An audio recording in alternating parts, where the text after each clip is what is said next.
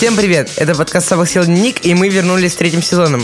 Обычно в нашем подкасте мы отвечаем на ваши вопросы про жизнь, школу, да и вообще как быть. Но в этом э, сезоне мы хотим ответить на один главный вопрос. Куда идти учиться и на кого поступать? Мы будем приглашать людей разных профессий, задавать им вопросы не только про их профессию, но и про их жизнь. Так что слушайте нас там, где вы нас слушаете. Apple подкасты, наша группа ВКонтакте, Бокс. Яндекс. музыка, Spotify и Google подкасты. Подписывайтесь на Собакаст. Это наш инстаграм.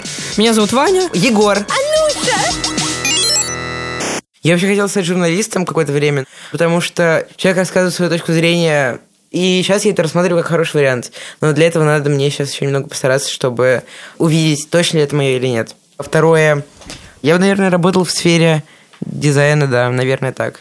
Ну, тут много профессий, вот именно две из них э, либо просто дизайнером э, для какой-то фирмы, именно не то, что э, IT-дизайнер, а связанный с одеждой, может быть, даже, кстати. А, ну, еще есть вариант пойти учителем. Именно, знаешь, общество мертвых поэтов?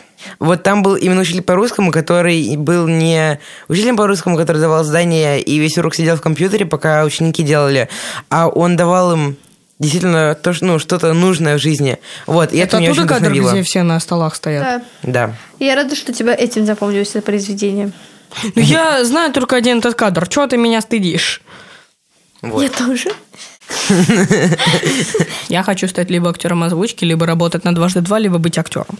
Мне очень нравится дважды два как канал. Я бы хотела работать в их студии анимации. Вот либо рисовать кого-нибудь, либо озвучивать, потому что там очень круто. Я, типа, мне, мне правда нравится. А, я не знаю. В смысле, мне постоянно всегда задают этот вопрос, типа, кем ты хочешь стать? Я хотела быть пастушкой. Эта мечта разрушилась, когда я узнала, что им не платят зарплату. Э, Но сейчас я никем не хочу стать. Почему пастушка? Эм, потому что мой одноклассник исполнил песню «Альпийская пастушка». Ка- Там был текст типа «Я альпийская пастушка, веселая резбушка». Сонна Белла постарела. Извините. И я, мне так понравилось. И потом я на каком-то выступлении взяла эту песню. У меня была такая специальная тросточка. И я этой тросточкой сбила свой микрофон. Егор, ты вообще к ОГЭ готовишься? А, Конечно. Сдаю 4 предмета, я хотел сдать 5, но мост.ру заблокировал мне это, и мне пришлось сдавать обществознание, литературу, русский и математику. И как же ты готовишься? Сколько ты готовишься? Когда ты готовишься? Где ты готовишься? Я просто сижу дома и читаю книжечки. Хорошо. Ну тогда наш спонсор может тебе помочь. Наш спонсор сегодняшнего выпуска – это онлайн-школа Webium. И, а именно ее новая программа «Мастер-группа», которая поможет вам сдать ОГЭ или ЕГЭ на наивысший балл. Можно учиться где угодно, когда угодно, с любого устройства, главное – иметь интернет. У учеников мастер-группы есть чатики в ВК, в которых всегда есть наставник. Наставник это не просто преподаватель, это еще и лучший друг, который уже закончил и сдал ОГЭ или ЕГЭ на очень высокий балл. Он будет проверять домашку и вообще рассказывать об обучении в ВУЗе. Так что обучение в этой школе – это не просто обучение, но еще и тусовка с интересными людьми. Тусовка. Мастер-группа – это группа экстренной подготовки к ОГЭ за два месяца. Ну, конечно, мы понимаем, что вы все умнички и не готовитесь к ОГЭ за два месяца, но все равно мастер-группа – это круто. Когда вы будете в отчаянии, и смерть будет стоять за окном и ждать. Она будет ждать, пока твои родители придут в комнату с ремнем. Именно для этого есть профессиональный психолог, который будет лежать под подушкой и говорить тебе, Саня, ты сдашь, Саня. И самое важное, Webium реально знает свое дело. Их ученики и выпускники сдают ОГЭ на очень высокий балл. К сожалению, 23 марта набор на этот курс уже закрывается, так что быстрее бегите, переходите по всем ссылкам в описании, и там будет вся нужная для вас информация. Перед очередным выпуском мы будем предлагать вам несколько вариантов профессий человека, которого мы позовем. Угадавший профессию гостя следующего выпуска Первые три человека. получит привет от нас, нашего гостя, в следующем выпуске Вань, у нас с гостем. обычно два комментария, и один из них Сегодня нашим классным гостем, мы с ним уже немножечко познакомились, упс, спойлер, он очень крутой, очень стиловый, он э, геймдизайнер. Я, не, я вообще я не про геймдизайн. Э, информатика у меня, у нас сейчас ее нет, но в пятом классе у меня была не аттестация по э, каждый модуль у меня была не аттестация по ней, но Я еще люблю клуб романтики, если бы не некоторые поне- помехи. Все. Мне интересно, потому что я люблю в игры играть, и потому что мне интересно игры обсуждать. Я вообще в школе хочу свою сабер-спортивную команду собрать, но это так, уже мелочи. Э, тоже обожаю играть в игры, как могу играть с тиммейтами, так и в соло. И мне действительно интересно поговорить с человеком, который разбирается профессионально в этой сфере. Мне кажется, что геймдизайнер, он как бы, ну, рисует игрульки, типа, что там делает, происходит вообще. Вот как выглядит сама игра, вот он этим занимается. Но это немножко не то, поэтому сейчас будем узнавать вместе с нами, что на самом деле такой геймдизайнер. Вообще стоит начать с того, что мы познакомимся немножко, хотя мы уже знакомы. Ну, это такая формальность на выпуск, да. О, меня зовут Дима Веснин, и мне 31 год. Ого! Да. Столько живут, да? Да, а если немножечко про себя рассказать вообще в целом, что там? Я геймдизайнер, я делаю игры, это и компьютерные игры, и настольные, и музейные, и выставочные, и всякие разные игры, и да, даже которые в музеях А что в показывают. музее за игры? И в музеях, ну, в музеях иногда показывают компьютерные игры. Иногда можно сделать какую-нибудь световую инсталляцию, где ты бегаешь там каким-то лучиком света, всякие такие штуки. Это все будет очень много значить, потому что это все в музее. Да.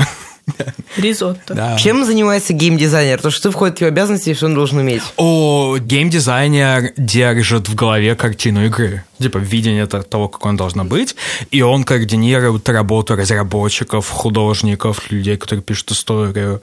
И какие-то из этих вещей он делает сам, и какие-то из этих вещей делают другие люди, но именно на нем ответственность за идею всего этого и за то, как это склеивается все в кучу. Просто дизайнер немножко сбивает с толку, то есть это не человек, который рисует игру, здесь, она здесь, будет типа, дизайнер выглядеть. скорее по-русски как проектировщик, как, типа, строится весь опыт игровой от начала до конца. Геймдизайнеры были всегда, и люди, которые собрались вместе до того, как они научились петь, точно до того, как они научились рисовать, два человека собрались вместе, и один решил кинуть камень, а другой решил, что он кинет его дальше. Это уже была игра. И вот кто-то из них уже был геймдизайнером. Возможно, оба сразу. Вообще, какими навыками надо обладать? Каким человеком надо Каким быть? человеком надо быть? Надо быть человеком, который придумывает игры. Что это значит? Это значит, что, во-первых, креативным, но в том смысле, что ты можешь из ничего придумать игру. Это значит, что если тебе скучно или есть какая-нибудь компания, и ты не знаешь, чем сейчас заняться, то это не значит, что ты ее придумаешь с нуля. Но значит, что на эту компанию ты придумываешь, а во что мы сейчас поиграем? Чтобы было там тебе и тебе весело, и тебе весело, и всякие такие штуки. С другой стороны, это все еще игра — это компьютерная программа. Ее делают программисты, и нужно очень детально объяснять им, как она должна работать. И в целом, чем яснее ты объясняешь свое видение, тем больше шанс, что люди сделают то, что ты придумал. Поэтому общаться с другими людьми, очень много объяснять свои идеи. И мне кажется, что если мне в голову приходит какая-нибудь идея игры, то первым делом я хожу по друзьям и рассказываю, в чем эта идея игры, и смотрю, как они реагируют. Кто-то реагирует на сюжет, кто-то реагирует на то, что там надо делать. Выясняется, что там... А вот в этой игре все среагировали на то, что у меня там есть вампир-пират в игре, но никто не среагировал на то, что там есть садик. Это значит, что, может быть, эта часть игры интереснее, мне надо копать туда. И когда я покопал туда и прогнал через много друзей, я делаю какой-нибудь маленький идею того, как это работает, показываю ее внутри команде или каким-то другим людям, и мы уже обсуждаем, что из этого мы можем сделать вместе. Да, и вопрос на микрофон. Часто ли я придумываю игры, когда собираюсь с друзьями, и в моей ли это натуре, и часто ли мы играем в игры в компаниях. И обычно, если есть какие-нибудь настолки, типа, которые есть на столе, то мы играем в них. Трюк в том, что я ну, типа, в силу того, что я геймдизайнер, наверное, или я по-другому к этому отношусь, мне намного легче менять правила игры, чтобы они подходили к компании. То есть, если я вижу какую-то штуку, которая вот от этого правила никто не получает удовольствия, типа, там, кто-нибудь выбивает, а мы возьмем и не будем делать так, что этот игрок выбивает. А в Он «Мафии» это работает как-то? Вот в «Мафии» это не работает почти. В «Мафии» надо пересобрать другой набор, дать какие-нибудь возможности людям подсмотреть, еще какие-то Кстати, а штуки. ваша любимая Но вот роль в «Мафии»? М- моя любимая роль в мафии это горожанин, потому что он знает меньше всего. И это заставляет напрягать голову по полной вообще. Я за ночную бабочку люблю Вот. играть. И в этом смысле для меня очень важная штука вот в том, как мы играем, не смотреть на эти правила, как вот правила того, как нам должно быть весело, и если нам не весело так, то что-то с нами нет. Если вам не весело так, придумайте свою игру вот сходу. Типа, и если вам от этого веселее, супер. Если никто не выбывает из игры, и это классно, и вы не хотите, чтобы никто из ваших друзей не выбывал из игры, играйте так. А если Мне вот- кажется, что вот это свобода придумывать игры. А какие предметы нужны, какие знания в школе пригодятся для того, чтобы стать геймдизайнером? Какие знания в школе? Это все, что касается математики, потому что точно придется считать все цифры, завязанные на предметы, на покупку их, на прокачку уровней, на опыт, на сколько алмазиков, это сколько монеток. Типа уравнений составлять каких-то, как опыт да, получается, и золото. большая часть моей работы — это открыть Google Sheets и смотреть, сходятся эти цифры или нет, и пытаться делать автоматические формулы, которые сами их поправляют. А надо иметь художественное образование, вот типа такого. Это очень помогает. То есть в этом смысле, если мы обсуждаем геймдизайн как профессию, человек, который координирует все это вместе и делает типа видение, если ты знаешь историю культуры, если ты знаешь как устроена композиция, если ты понимаешь, как работают сцены в фильмах, чтобы собирать касцены в игре, если ты понимаешь, как написать персонажа, а значит, надо очень сильно внимание следить за на уроках литературы, о том, почему эти персонажи нравятся, какие персонажи тебе нравятся, почему они такие, как автор их сделан такими. Тебе придется пересобирать их самому с нуля. На кого и где надо учиться, чтобы пойти на геймдизайнера? Сейчас есть бакалавриат на геймдизайн в Институте бизнеса и дизайна. Есть две магистратуры в Новосибирском государственном точно. И, по-моему, сейчас будет одна в Москве. Когда вам было лет 19, вы кем хотели стать? Или же у вас были идеи насчет того, что вы, вы бы хотели программировать? О, у меня точно были идеи по поводу того, что программировать. Я участвовал в Олимпиадах по программированию. А у вас есть, типа, там вот образование Все эти? Делать. У меня нет высшего образования. Я пытался несколько раз. Типа, и выяснилось, что это было мне не очень интересно, потому что они давали очень много... Я в этом смысле очень плохая ролевая модель, потому что я сел учиться сам, но при этом у меня было много людей вокруг, которые объясняли мне, как учиться, как э, следить за собой, как обращать внимание на все эти вещи.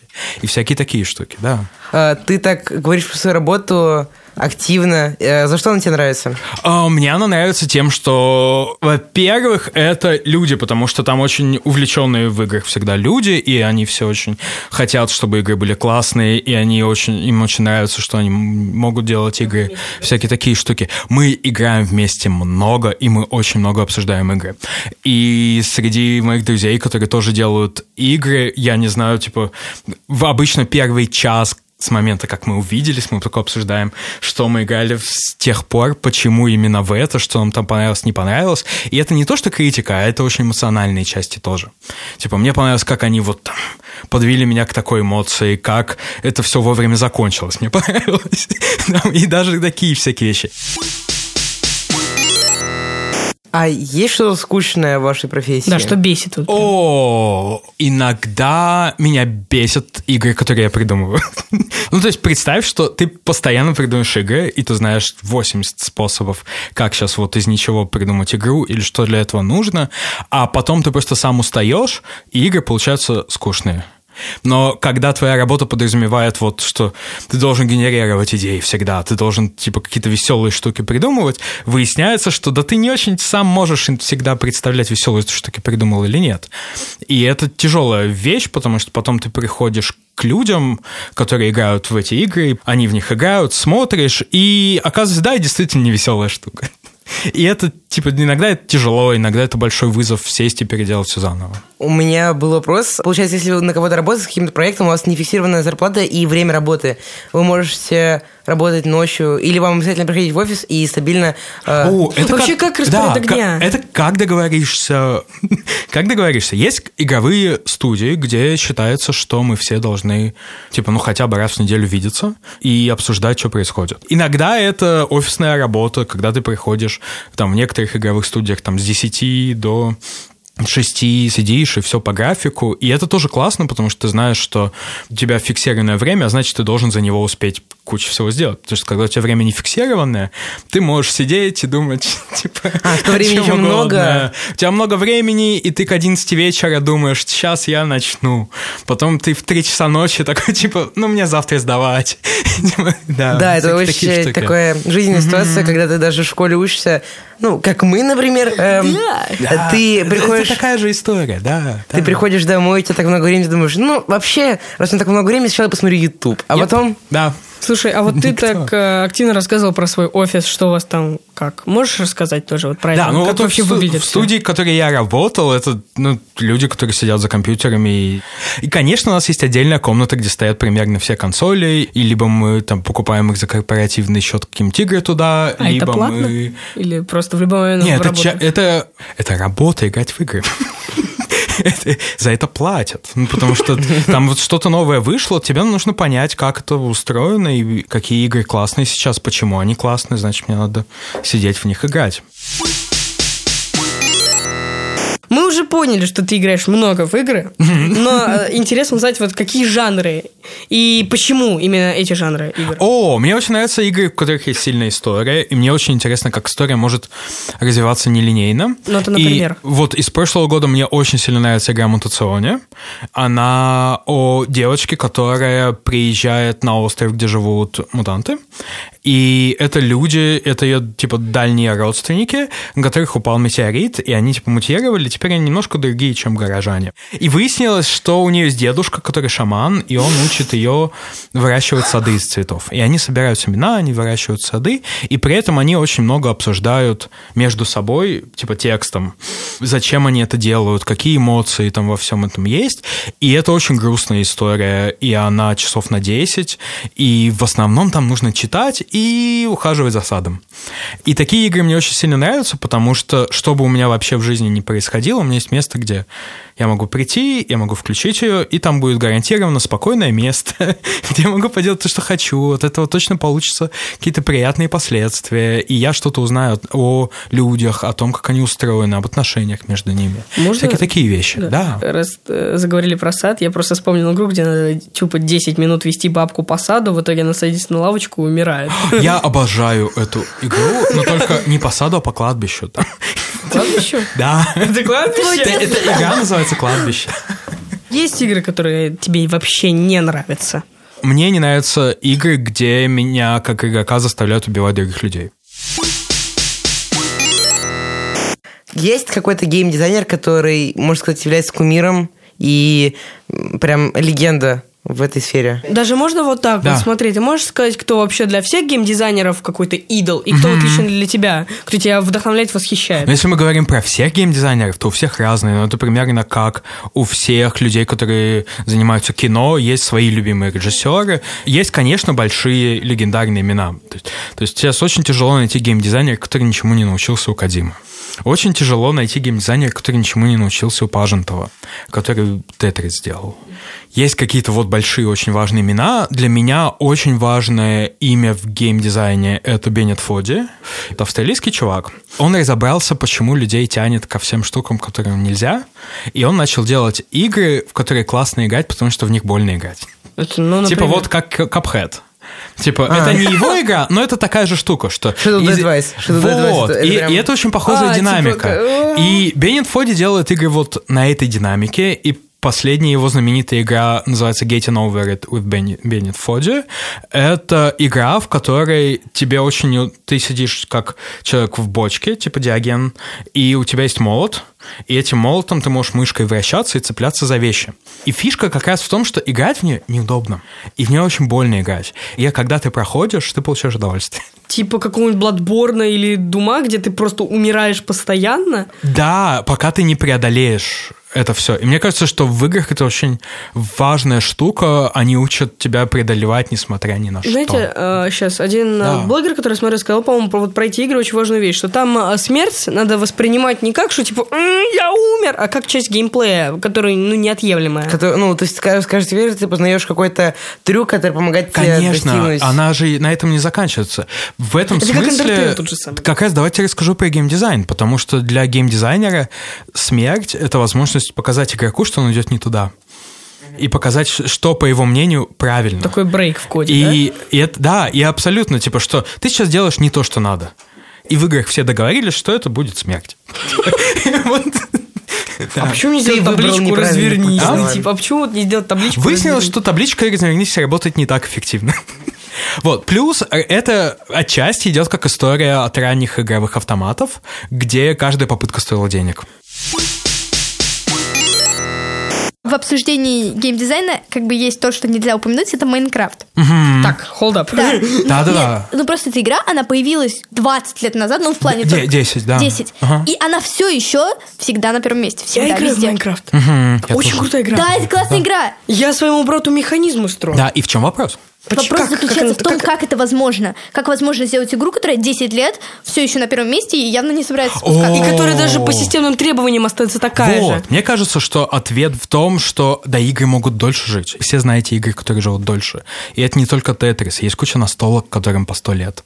Трюк в том, что когда эта игра, идея игры достаточно сильная, она может пережить десятилетия. Она Ну, может я просто- пережить столетия. Майнкрафт, вроде бы идея простая, ты просто проживаешь жизнь, а там столько всех этих штучек, Ты должен убить этих... дракона, а не прожить жизнь. Нет, дело не в этом. Дело в том, что убить дракона уже не становится главной целью. А, кстати, это правда. Ну, то есть ты же не играешь каждый раз Я такой- играю в Майнкрафт, чтобы дом строить себе, Да. который Да. в горе и который куча механизмов там. Вот, э- вот это моя А мечта. еще, чтобы у тебя был маленький огородик. Почему люди покупают ее? Почему, почему это, это продолжает... Потому что они могут делать там то, что хотят. Причем Воплощать Майнкрафт это не планы. самая дешевая игра, пока она стоит около двух тысяч. Это Уже? правда. Ну, которая себе. вот, э, если покупать официально Майнкрафт, он стоит около двух-трех тысяч. Но трюк в том, что родители намного легче соглашаются покупать ребенку бесконечную игру, которая стоит 2000, чем игру на 10 часов, которая стоит 500 рублей. В игры играет много людей. И в какой-то момент я застала разговор, когда мама ругала мальчика, типа, вот ты никем не станешь, ты только делаешь... Ну, короче, стандартный разговор мамы с ребенком про то, что он ничего не делает, а только играет в компьютер. Он сказал что-то, он сказал, что он будет мастером киберспорта. Э, сейчас половина людей, знакомых, которые, да. которые считают, что они будут киберспортсменами или геймдизайнерами. Действительно ли это, что это так просто? И я уверена, что большая часть подростков, они хотят быть не переводчиками или кем-то там еще, они хотят быть киберспортсменами или геймдизайнерами. О, это классный вопрос. В общем, мне кажется, что тут есть важная штука, которую стоит об этом понимать. Если ты хочешь стать, например, геймдизайнером, и ты играешь в очень много игр, то это примерно то же самое, что если ты хочешь стать, там, не знаю, танцором балета, и ты смотришь очень много балета. Тебя не появится от этого мышц, которые нужны для балета. Ты не научишься выступать на сцене, не выучишь хореографию таким образом. Вот в том смысле, в котором тебе нужно ее исполнять. И мне кажется, что эта история такая же, что да, они могут стать киберспортсменами, но тогда надо действительно играть матчи.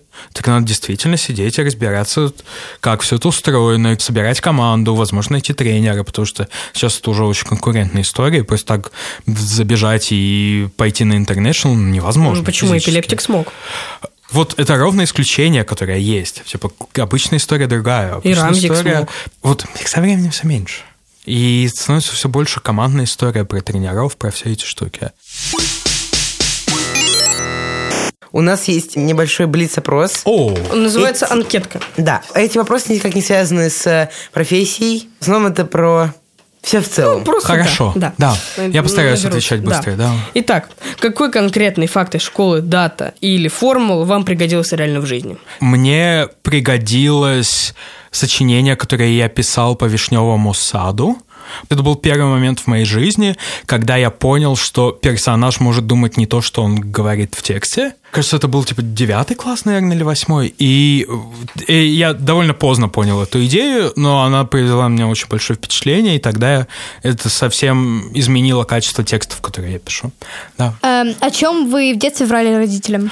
обо всем. Ну, типа, я очень много врал родителям, я в этом смысле очень плохая ролевая модель. Очень плохой сын. И очень плохой сын. И я пытаюсь очень часто извиняться перед родителями за это, потому что я врал, где я нахожусь, я врал, когда я приду, я врал, что я делал весь день, я врал, что я не делал весь день, я врал, что я должен был сделать весь день и не, день, и не делал, я врал, что нам задали, я врал, типа, просто все, что можно придумать, там, вот, вот буквально, я врал, есть ли эти вещи в магазине, если мне лень пойти их купить. Типа, я врал Ого, просто все, что угодно. Вот Мама такая, иди за молоком, его нет. я, не, я, я приходил из школы домой, я заходил туда случайно, я видел его нет. Это должно быть детально, очень убедительно, и, конечно, мне То есть вы никто после не школы верил. зашли, посмотрели, есть ли молоко, Ну, я просто домой. гуляли с товарищем, зашли, посмотрели. Должна быть всегда очень длинная история, потому что чем больше деталей, тем люди думают, что это убедительнее. Но, конечно, мои родители знали, что Спасибо, я я вру. запишу. Да.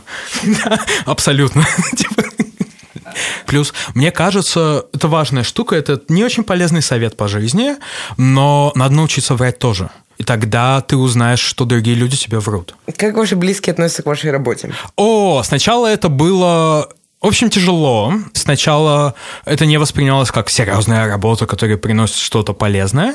Потом, когда я очень много рассказывал, что я делаю, в чем заключается моя работа и почему мне лично важно, чтобы у других людей жизнь была чуть веселее, что это вклад, который я приношу в общество, что это польза, которую я приношу другим людям, что и вот всякие такие штуки. После этого, конечно, стало полегче, да. Что бы вы сказали 14-летнему себе? я бы сказал делать то, к чему у тебя лежит душа, несмотря на то, что думают другие об этом всем. Но слушай, конечно, потому что некоторые из этих советов спасут тебе жизнь и сэкономят кучу времени, но при этом, что касается того, что именно делать, вот что хочешь, что и делай. Это может меняться, но делай, что хочешь. Мысаль. Э, Очень круто было пообщаться. Это было очень тоже. интересно. Мне очень Да. интересно было рассказать и узнать, что вы думаете об играх тоже, да. Да, э, спасибо, что дошли. Э, Это Спасибо, был... что позвали. Да, Да. это был Дима, Да. геймдизайнер. Я реально теперь хочу стать геймдизайнером. Да, мне, боже. как и Ваня, очень понравилась эта профессия, и меня это сильно впечатлило, вдохновило на то, чтобы немножко развивать себя в IT, чтобы был шанс хоть какой-то стать геймдизайнером. Это, Это действительно очень правда. классно. Мне пока сложно сказать. В отличие от Вани, я не хочу быть геймдизайнером, но мне кажется, что этот чувак, он очень крутой, и работа у него должна Да. быть такой И, же. э, Прям видно, что он горит. Да, и вообще, ну, я не знаю, он такой классный. Он играет в клуб романтики. Так что, пожалуй, я продолжу кодить все дела.